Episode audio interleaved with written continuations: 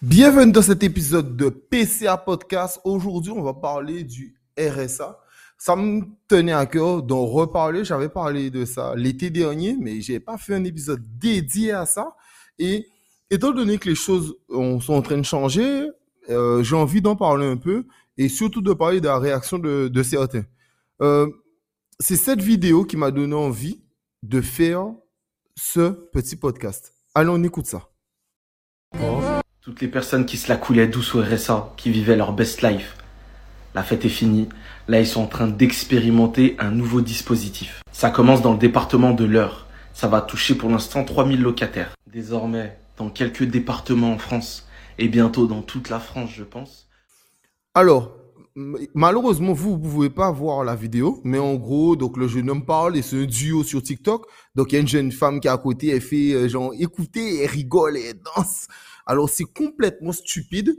Euh, oui, oui, oui, j'affirme que c'est complètement stupide de, faire ça parce que ces deux personnes, ils n'ont pas compris ce qui se passe. Alors, euh, de un, ce qui me fait sourire, c'est que euh, on a toujours cette tendance à, voir que les, plus hauts aiment taper sous les plus petits. Donc ça, c'est quelque chose que j'ai déjà expliqué et qu'on voit dans, dans le monde réel.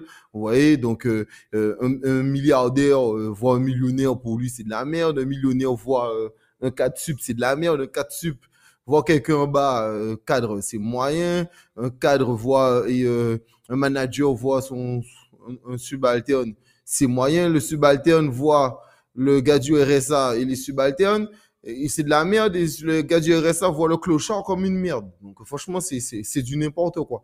Mais essayons de, de remettre un peu d'humanité, un peu de compréhension dans, dans, ce qui se passe actuellement en France. Donc actuellement, il y a la réforme. Donc c'est vrai, j'en ai parlé dans un réel et dans l'actualité. Euh, pour ceux qui, qui, qui sont sur Patreon, donc euh, ils ont l'actualité, donc ils le savent.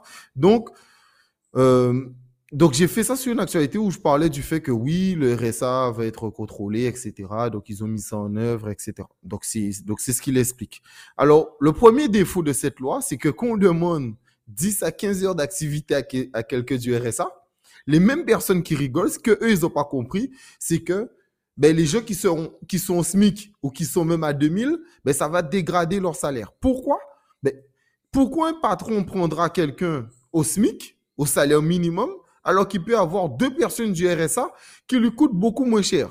Et le RSA est financé par l'État. Ça veut dire que c'est quasiment zéro. Donc, la personne paye quasiment zéro pour un salaire. Donc, on demande à ces personnes de faire des activités. Quelle activité, on ne sait pas. Mais simplement, donc, ce qu'une personne qui devrait être payée à sa juste valeur ne le sera pas parce que des gens au RSA le feront. Parce que finalement, c'est pas un revenu de solidarité active. Donc, c'est, donc, solidarité pour qu'on puisse aider cette personne à s'en sortir. Et puis, cette phrase où cette personne explique que oui, euh, cela coulait douce, et faut, un moment, faut arrêter. Moi, je connais personne, je le dis bien, je connais personne autour de moi qui touche le RSA et qui roule en SUV, qui a une villa et qui roule à, et qui va constamment à Dubaï ou en Thaïlande, etc. Si vous en connaissez, ben, envoyez-moi leur euh, Instagram. J'aimerais ben, faire un podcast avec eux, etc. pour savoir comment ils font. Mais actuellement, moi, je ne connais pas. Donc, cette phrase de cela couler douce, non. Quelqu'un qui aurait ça, cela coule pas douce.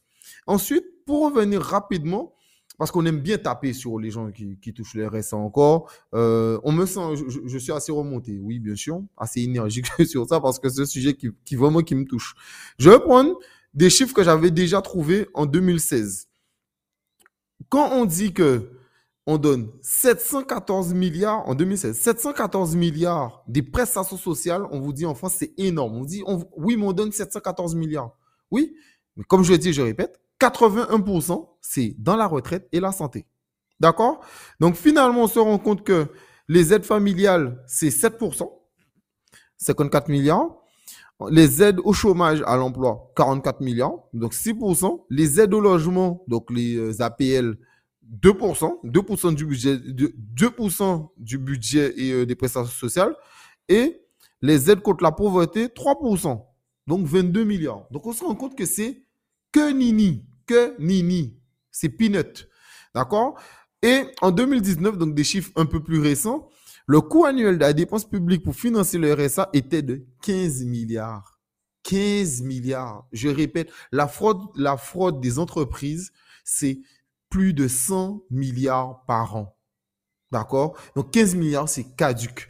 Sachant que ce qui me fait sourire, c'est que les deux personnes, j'ai scruté un peu leur euh, profil, ils, ils, sont choqués parce que des gens vont toucher 450, 500 euros par mois euh, de RSA, mais ne sont pas choqués que Marlène Schiappa, parce qu'ils n'en ont pas parlé, donc Marlène Schiappa qui a fait le fonds Marianne, qui a détourné plus de 2 millions d'euros, ça, ça, ça, ça les choque pas.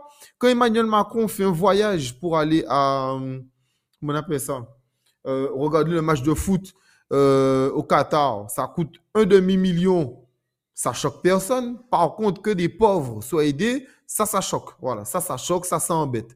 Mais qu'on ne s'inquiète pas, de toutes les manières, que les, c'est toujours pareil. Donc, on tape toujours sur les petits pour faire comprendre que bon, oui, c'est à cause d'eux, c'est à cause d'eux, c'est à cause d'eux.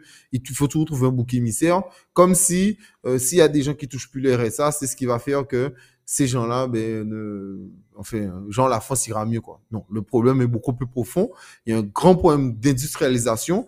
Et il n'y avait pas de chômage dans, les 30 glorieuses. En, tout cas, le chômage était très, très, très, très faible. Pourquoi? Parce que ben, il y avait de l'emploi, tout simplement. S'il y a de l'emploi, les gens vont travailler, tout simplement. Donc, euh, quel est l'intérêt d'aller travailler? Le problème de certaines personnes, c'est qu'ils ne se rendent pas compte que quand on parle de chômage, on parle d'un pays, on parle d'un pays, la France. Vous avez de certains endroits dans des villages où les gens, ben, il faut faire 50 km pour avoir le premier emploi, d'accord? Pour avoir la première ville. On dira, oui, mais si tu es motivé, oui, mais si tu es motivé, si tu n'as pas de voiture. Déjà, tu n'as pas de voiture. Avec le RSA, comment tu finances une voiture? Tu finances une petite voiture, mais elle tombe constamment en panne. L'essence a augmenté. L'assurance est de plus en plus chère.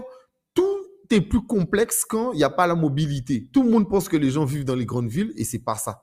Et pour finir, j'aimerais donner ce dernier exemple de la défenseur des droits en France qui dit ça contre la fraude est parfaitement légitime. Mais moi, ce que j'observe, c'est qu'on qualifie de fraude des erreurs et on a plusieurs exemples d'une femme, justement, qui avait omis de déclarer à la CAF les revenus de sa fille, mais qui les avait déclarés aux impôts. Donc c'est bien une erreur. Il n'y a pas une volonté de cacher, autrement elle l'aurait pas déclaré aux impôts.